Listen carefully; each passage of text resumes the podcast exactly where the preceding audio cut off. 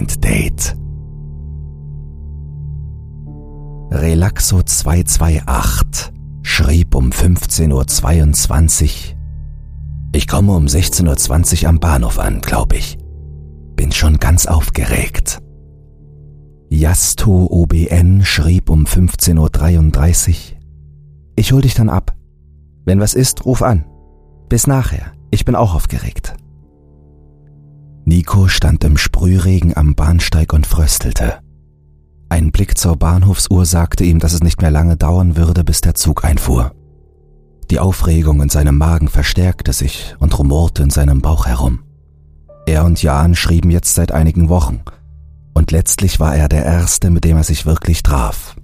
Entweder hatte es bisher nicht gepasst, oder einer von beiden hatte sich nicht getraut. Aber irgendwie hatte er bei Jan ein gutes Gefühl. Und Nico wollte sich nicht verschenken. Wenn, und das ist wohl bei jedem Menschen und Liebenden so, soll es auch der Richtige sein. Jan schien der Richtige zu sein. Und er war der Erste für Nico. Natürlich. Als es dann konkreter wurde im Chat und man sich näher kam, spürte Nico dann das erste Mal wirklich den Wunsch danach, sich zu treffen und war selbst ganz überrascht davon, dass er jetzt am Bahnsteig der Kleinstadt stand und auf den Zug aus Berlin wartete. Ein gerufenes Huhu riss ihn aus seinen Gedanken. Er sah sich um. Am Ticketautomaten stand Frau Becker und winkte ihm zu. Sie war seit Ewigkeiten eine gute Freundin der Familie und in ihrer fröhlichen, bunten und, naja, üppigen Art und Weise immer eine Art Tante für ihn gewesen. Er mochte sie wirklich. Jetzt gerade, in diesem Moment aber, wünschte Nico sich, sie wäre irgendwo anders. Doch sie holte ihr Ticket aus dem Automaten und kam mit einem breiten Lächeln auf ihn zu und schloss ihn in die Arme. Er drückte sie. Ja, es fühlte sich gut an. Und er lächelte. Na, so ein Zufall, was? Wo willst du denn drauf los? fragte sie ihn und musterte ihn dabei. Mensch, du siehst ja richtig schnieke aus heute.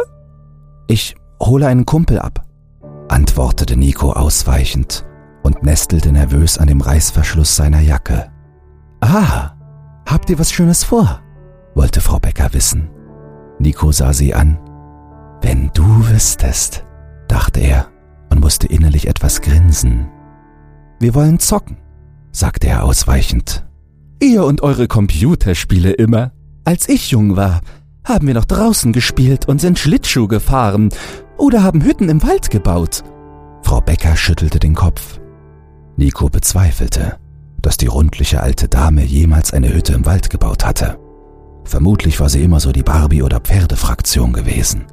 Naja, sagte er, hättet ihr damals Computer gehabt, hättet ihr vermutlich auch gezockt. Er lächelte. Ach, du spinnst doch, lachte Frau Becker. Ich fahre meine Nichte besuchen heute. Seit fast drei Jahren haben wir uns nicht mehr gesehen. Das ist toll. Ich hoffe, ihr genießt den Tag mal so richtig. Nico gönnte es ihr von Herzen. Er mochte sie. Und das wurde ihm gerade richtig bewusst. Es hat Einfahrt die Regionalbahn aus Berlin zur Weiterfahrt nach Güstrow über Weizleben und Leitzen. Bitte halten Sie Abstand von der Bahnsteigkante. Die Ansage riss ihn aus seinen Gedanken und brachte auch die Aufregung zurück. Es war soweit. Er kam. Endlich. Er spürte, wie sein Herz schlug und sein Mund trocken wurde. In wenigen Augenblicken würde der Zug einfahren und Jan würde aussteigen. Nico schloss die Augen und atmete tief durch. Er spürte, wie Frau Becker seinen Arm streichelte. Du warst schon immer schüchtern, oder? sagte sie und lächelte dabei verständnisvoll. Dabei bist du so ein toller junger Mann. Nico sah die alte Dame an. Er lächelte sie an und umarmte sie. Überrascht davon erwiderte sie die Umarmung. Von ferne fuhr der Zug langsam ein. Es war soweit.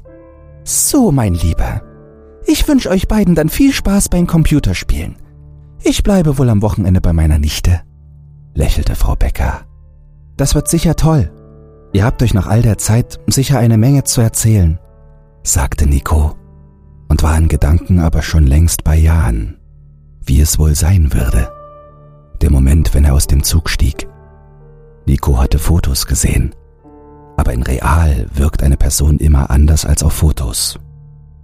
Der Zug rollte quietschend und schnaufend ein und hielt dann ganz. Das obligatorische Zischen der Bremsen erklang. Die Türen öffneten sich. Nico schluckte seine Aufregung herunter. Es wirkte nicht. Er war total aufgeregt.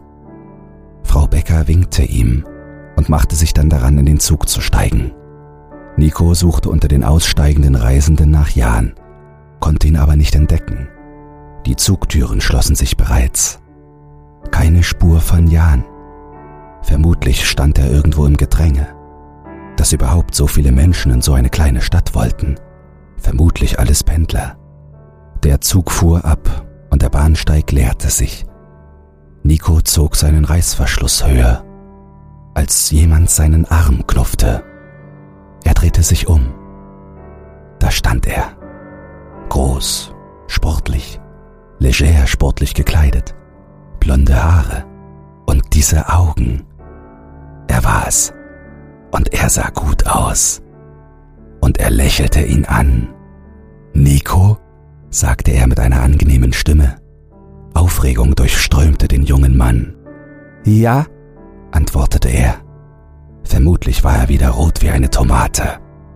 Jan lachte und umarmte ihn. Verdammt roch er gut. Was war es? CK1. Schön, dich endlich zu treffen, sagte Jan. Ich war selbst ganz überrascht, wie schnell es am Ende ging. Nico sammelte sich. Es ist toll, dass du da bist. Er lächelte. Mein Auto steht da hinten. Er deutete zum Parkplatz. Jan und er gingen in die Richtung, in der Nikos Auto stand. Jan hatte einen Rucksack auf. Nico betrachtete ihn und Aufregung pulsierte wieder durch seinen Magen. Das war es also. Der Tag. Es war soweit. Bist du gut hergekommen? fragte Nico. Ja, war alles super. Die Bahn war sogar ausnahmsweise mal pünktlich, antwortete Jan. Beide lachten. Schön, dass du da bist, sagte Nico und schaute Jan an. Der sah ihm tief in die Augen. Ich freue mich auch sehr, sagte er. Beide stiegen in Nikos Opel Astra. Aus dem Radio kam Chartsmusik. Jan schaltete es aus. Beide atmeten durch. Nico spürte, wie seine Hände zitterten, als er ans Lenkrad fasste. Er hatte Angst. Jan bemerkte es und streichelte Nikos Arm. Hey, sagte er beruhigend, alles wird gut. Es wird nichts passieren, was du nicht möchtest. Nico nickte und schluckte seine Angst herunter. Er startete den Wagen und lenkte ihn zum Ortsausgang. Wohin fahren wir denn? wollte Jan wissen. Meine Familie hat ein Wochenendhaus an der Schlei. Mit Kamin und allem. Da sind wir ungestört. Ich habe etwas zu essen und Cola hinten im Kofferraum. Und total leckeren Tee, antwortete Nico. Klingt ideal. Jan lachte. Ja, sagte Nico. Bist du dir sicher, dass du es machen willst? fragte Jan. Wir müssen es nicht. Nico nickte. Doch, ich will es. Ich will es jetzt endlich. Jan schwieg. Mein ganzes Leben stelle ich mir vor, wie es ist. Ich möchte nicht länger warten. Jetzt ist genau die richtige Zeit. Nico lächelte gequält. Ich habe nur etwas Angst. Verständlich, antwortete Jan. Wer hätte die nicht? Aber ich weiß von meinem letzten, dass es sehr sanft war. Er hat gelächelt dabei. Es war schön. Draußen zogen die Felder und Waldstücke am Fenster vorbei. Nico hing seinen Gedanken nach. Schön. Konnte so etwas schön sein? Warum tust du es? wollte Nico von Jan wissen. Jan überlegte kurz. Es geht um Kontrolle und in gewisser Weise auch um Macht, antwortete er. Du musst mir voll und ganz vertrauen und dich mit dem Vertrauen in meine Hände begeben, dass ich weiß, was ich tue. Und ich habe die vollkommene Macht über dich, die Situation über alles. Außerdem ist es einfach ein krasses Gefühl. Es gibt kein extremeres Gefühl als das Wissen, dass man jemanden das Leben nimmt und zuschaut, wie er stirbt. Es ist eine Explosion von Gefühlen. Ich habe mich noch nie so lebendig gefühlt wie damals. Er hatte es ausgesprochen. Endlich. Kein Ausweichen mehr. Wird es wehtun? fragte Nico. Nur kurz, entgegnete der junge Mann. Wie gesagt, ich bin sehr einfühlsam. Und du musst es nicht tun. Doch, sagte Nico heftig. Ich will es. Du hast mir bis heute nicht gesagt, warum eigentlich genau. Jan sah aus dem Autofenster. Nico schwieg einen Moment. Ich will wissen, wie es auf der anderen Seite ist. Seit Jahren denke ich darüber nach. Ich hatte eine Nahtoderfahrung, als ich fünf war. Es war wunderschön und lässt mich nicht mehr los. Tag für Tag wünsche ich mich dorthin zurück.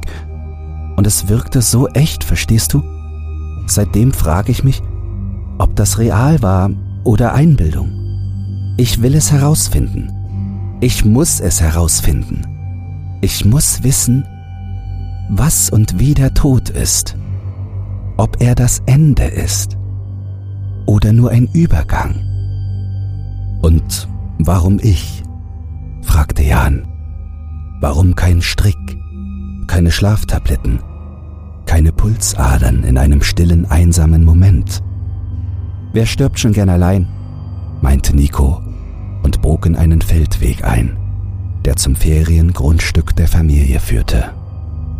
Auch Jan hing seinen Gedanken nach. Der Mann vorher wollte einfach vernichtet werden. Er wollte nicht selbst sterben. Er wollte, dass jemand sein Leben beendet, weil er sich nicht wert gefühlt hat, leben zu dürfen. Er wollte, dass jemand ihm ultimativ klar macht, dass er kein Recht auf Leben hat. Das klingt nach einer Menge Leidensdruck, sagte Nico. Jan nickte. Und du hast es trotzdem getan. Glaubst du nicht? Er wäre in einer Klinik oder Therapie vielleicht am Ende glücklich geworden? Fragte Nico. Es war sein Wunsch und meiner letztlich auch. Er war erwachsen und wollte es so. Er hätte jede Möglichkeit nutzen können, um in eine Klinik zu gehen. Was halt krass war, war, dass er dabei beleidigt und erniedrigt werden wollte, erzählte Jan. Das klingt schlimm, sagte Nico mit einem Anflug an Bedauern. Schon, erwiderte Jan nachdenklich. Ich habe ihm den Gefallen nicht getan, ihn dabei zu beschimpfen. Er war wütend, als er starb. Nico hing seinen Gedanken nach, als sie durch die verregnete Landschaft fuhren. Hast du keine Angst, dass du deswegen verhaftet wirst? wollte er wissen. Die Gefahr besteht immer. Wir tun ja etwas, das in höchstem Maße gegen jede Regel und Norm verstößt. Darum haben wir uns ja auch in einem geheimen Forum kennengelernt. Jan lächelte. Gott, er sah so gut aus. Letztlich kommt es darauf an, dass es am Ende wie ein Selbstmord aussieht. Also keine Fingerabdrücke auf wichtigen Gegenständen hinterlassen und so. Dass ich vorher mit den Leuten zusammen war, kann mir ja keiner vorwerfen. Und wenn sie danach ins Bad gehen und sich selbst töten, offiziell, verstehst du? Dagegen kann ich ja auch nichts machen. Und wenn sie mich wirklich mal verhaften, gibt's die Chatlogs. Und dann ist es höchstens Tötung auf Verlangen. Ein Spiel mit dem Feuer ist es immer. Aber ich spiele es gern. Holst du dir danach einen runter oder so? fragte Nico. Bei dir sicherlich. Jan lächelte und streichelte Nikos Knie. Du bist so hübsch. In einem anderen Leben hätten wir uns lieben können. Im nächsten vielleicht. Nico lachte und bog in die Zufahrt zu dem Ferienhaus ein. Es regnete noch immer, als sie ankamen. Er gab Jan den Haustürschlüssel. Geh schon mal rein. Ich hol noch die Einkäufe aus dem Auto. Kannst dir schon mal Wasser aufsetzen? Jan nickte, nahm seinen Rucksack und ging zum Haus. Nico ging zum Kofferraum und holte zwei Plastiktüten, bevor er Jan folgte. Ja, er war aufgeregt, aber er spürte auch, dass Jan der Richtige war. Er begriff, dass es heute geschehen würde. Im Haus angekommen, stellte er die Tüten ab und umarmte Jan. Der erwiderte seine Umarmung und küsste ihn. Es fühlte sich gut an. Nico genoss es. Es war sein erster Kuss. Doch das sagte er ihm nicht. Dies war sein Moment. Mach du doch schon mal den Kamin an. Ich setz uns Wasser für Tee auf, sagte er und ging in die Küche. Bald schon knisterte und knackte ein gemütliches Feuer im Kamin und tauchte die Ferienwohnung in ein angenehmes Licht. Nico holte zwei Tassen Tee aus der Küche und kuschelte sich in Jans Arme. Keiner sagte etwas. Beide genossen die Zweisamkeit, die Nähe des anderen und den Moment. Wie wird es ablaufen? fragte Nico nach einer Weile. Wir gehen in die Badewanne. Ich sitze hinter dir. Du kuschelst dich an mich. Wir lassen schön warmes Wasser ein. Und dann steche ich dir mit einem Skalpell in die Halsschlagader. Mehr ist es nicht. Ein kurzer Schmerz. Dann kuschelst du dich an und schläfst in meinen Armen ein. Jan streichelte Nico übers Haar. Das, das klingt schön, antwortete Nico und fühlte sich beinahe etwas schläfrig. Genau so machen wir es. Der Tee schmeckt gut. Was ist es für einer? wollte Jan wissen. Nico sagte nichts, und beide kuschelten noch einige Zeit. Jan schenkte sich noch Tee nach. Dann stand Nico auf. Es war soweit. Es ist Bratapfeltee. Magst? Jan nickte und nahm noch einen Schluck. Vielleicht lag es an der Aufregung, aber irgendwie fühlte er sich etwas schwummerig. Bratapfeltee mit K.O.-Tropfen, sagte Nico. Was? Du, ich verstehe nicht. Jan sprang auf. Dann fasste er sich an den Kopf. Er schwankte. Die Tropfen zeigten Wirkung. Jan ließ sich aufs Sofa fallen. Nico beobachtete, wie er erfolglos versuchte, wieder auf die Beine zu kommen und dabei unverständliche Dinge murmelte. Es ist alles eine Frage der Dosis und einfach im Internet zu bestellen, sagte Nico. Jan lallte nur noch und lag zusammengesunken auf dem Sofa. Bald würde er schlafen. Aber, fand Nico, er hatte recht. Der Tee war wirklich lecker. Er nahm noch einen Schluck aus seinem Becher und beobachtete Jan in einem anderen Leben. Vielleicht. Ja, da hätte er ihn lieben können, aber nicht in diesem. Jan versuchte sich gegen die KO-Tropfen zu wehren, doch er verlor bald das Bewusstsein. Nun gab es kein Zurück mehr. Als er sicher war, dass Jan schlief, zog Nico ihm seinen Pulli und sein Shirt aus. Er war gut gebaut. Nico streichelte über seinen Bauch und küsste ihn. Dann holte er aus der Küche Handschellen und fesselte Jan die Hände auf den Rücken. Danach zog er Jan die Hose und seine Shorts aus. Er streichelte ihn. Dann legte er den bewusstlosen jungen Mann aufs Sofa und kuschelte sich an ihn. Er hatte nun einige Stunden Zeit, bis die Wirkung nachließ. Nico musste eingeschlafen sein. Es war dunkel, als er aufwachte. Er lag noch immer auf dem Sofa. Jan bewegte sich und murmelte unverständliches Zeug. Nico stand auf, ging ins Bad und ließ Wasser ein. Dann zog er sich aus, ging ins Wohnzimmer schleifte Jan ins Bad und holte das Skalpell aus Jans Rucksack. Mit Mühe hiefte er den jungen Mann in die Wanne und setzte sich hinter ihn. Jan kam langsam zu sich. Was? Was soll denn das? murmelte er. machte Nico. Er genoss den Körperkontakt. Ja, in einem anderen Leben. Es ist alles gut. Jan schien zu realisieren, in welcher Situation er sich befand und wand sich. Nico drückte ihn an sich. Er merkte, dass Jan versuchen würde zu kämpfen, wenn er verstand, was Nico im Begriff war zu tun. Er musste es jetzt machen. Nico nahm das Skalpell und tastete Jans Hals ab.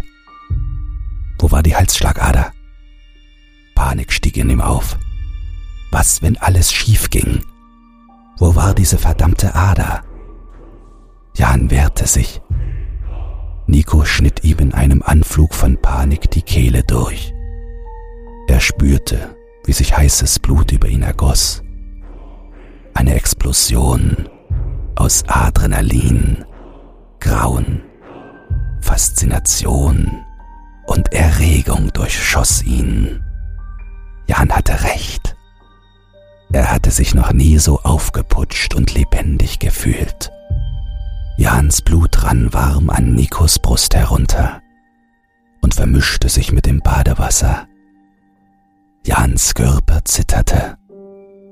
Er schnaufte und Nico spürte zusehends, wie das Leben aus ihm rann. Du hast recht. Es ist wirklich erregend, sagte er und spürte, wie gut sich die Situation anfühlte. Jan röchelte. Ich werde dich nie vergessen. Immerhin warst du mein Erster und wirst immer ein Teil von mir sein. Nico streichelte Jans Brust, küsste Jans Wange und betrachtete interessiert, wie er langsam starb. Weißt du, ich habe nicht gelogen, als ich dir von der Nahtoderfahrung erzählt habe, sagte Nico. Es hat mich nie losgelassen. Seit meiner Kindheit war ich von der anderen Seite besessen und habe mich gefragt, ob wir eine Seele haben, wohin sie geht, ob uns dort etwas erwartet oder alles dunkel ist. Das fasziniert mich seit jeher. Ich habe Hunde und Katzen sterben sehen, doch sie erlöschen einfach. Sie gehen aus und sind tot. Aber du bist ein Mensch. Du bist viel mehr. Du gehst nicht einfach aus, oder? Siehst du etwas?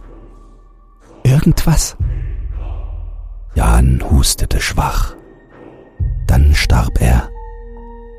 Nico kuschelte noch eine Weile mit ihm. Es war schön gewesen doch es hatte ihm nicht die Antworten gebracht, die er brauchte. Er musste beim nächsten Mal anders vorgehen, wissenschaftlicher.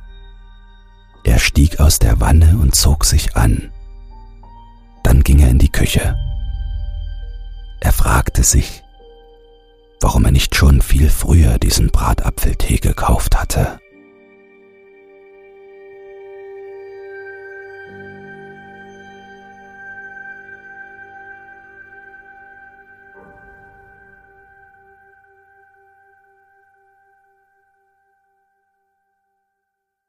Gute Neuigkeiten. Creepypasta zum Einschlafen ist für den Publikumspreis beim Deutschen Podcastpreis nominiert. Wenn du meine Arbeit zu schätzen weißt und mit nur zwei Klicks an der positiven Entwicklung des Podcasts beteiligt sein willst, dann würde es mich sehr freuen, wenn du für mich abstimmen würdest. In den Show Notes findest du einen Link zur Abstimmung. Dabei ist keine Registrierung oder dergleichen erforderlich. Einfach auf Jetzt abstimmen klicken und fertig ist die Laube.